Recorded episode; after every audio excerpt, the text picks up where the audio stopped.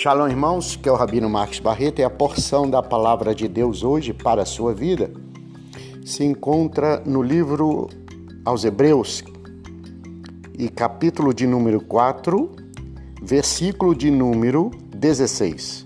Está escrito assim: Cheguemos, pois, com confiança ao trono da graça, para que possamos alcançar misericórdia e achar graça a fim de sermos ajudados em tempo oportuno. Pois bem, esta é a palavra Logos, transformá-la em rema é o nosso dever. Transformar a palavra de Deus escrita de Logos, palavra de conhecimento, palavra escrita, e transformá-la em palavra viva, palavra praticada, palavra que é colocada em vivência, em prática. É o dever de todo ser humano. Pois bem, o texto, esta carta, este livro, foi escrito aos judeus messiânicos, aos judeus que criam que Yeshua era o Messias, que Jesus era o Messias, o Salvador. Então a carta aos Hebreus, ela é endereçada àqueles que têm que têm a promessa que são judeus, mas também que creem no Filho de Deus, na promessa que está justamente no Filho de Deus.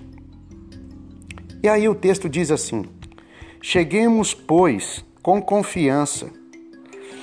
Cheguemos quer dizer, não tem um nome específico, não existe uma pessoa específica, existe uma pessoa que se candidata, uma pessoa que deseja chegar uma pessoa que tem vontade de chegar, uma pessoa que está querendo e desejando alcançar a vida eterna, alcançar a plenitude de Deus.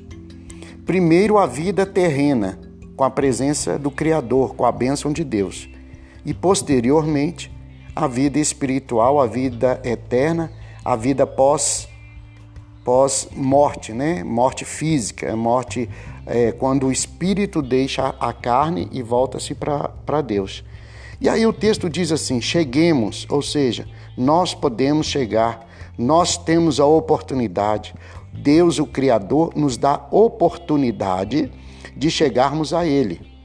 Então, todo ser humano que vive na terra tem a oportunidade de chegar a Deus, de chegar ao Senhor. E aí, o texto é muito interessante, que ele fala assim, ó: "Cheguemos, pois, com confiança". Lembrando que os judeus daqueles dias que esta carta foi escrita, eles estavam vivendo sobre ameaças, perseguições, tribulações, angústias. Eles tinham que fugir, precisavam fugir para viver. Caso não fugissem, morreriam. E quem conseguisse fugir sairia das garras do inimigo e com isso preservaria sua vida e a vida da sua família, né, dos seus entes queridos, dos sua esposa, seus filhos, né, os netos. Então o texto diz: "Cheguemos, pois, com confiança ao trono da graça". Ou seja, quando você chega ao Senhor, uma coisa é ir a Deus, outra coisa é chegar no trono da graça. Porque o trono da graça você não, você não está buscando. É lógico que você está buscando a Deus, o Criador. Mas quando o autor diz cheguemos ao trono da graça, ele está dizendo assim: você precisa dessa graça, dessa presença de Deus na sua vida. Lembrando que a graça de Deus é o próprio Filho de Deus. A graça de Deus é o Filho de Deus. E aí o texto diz assim: Cheguemos, pois, com confiança ao trono da graça de onde sai esse filho? De onde sai essa presença? De onde sai essa graça, essa bondade, que é o trono de Deus, que vem diretamente o Filho de Deus?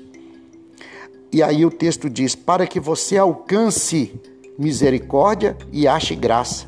Alcançar misericórdia é o favor de Deus e a graça é o Filho de Deus. Que o Senhor te ajude a alcançar misericórdia e encontrar a graça, que é o próprio Filho de Deus. O Senhor te abençoe e te dê um lindo dia. Shalom. Fique em paz.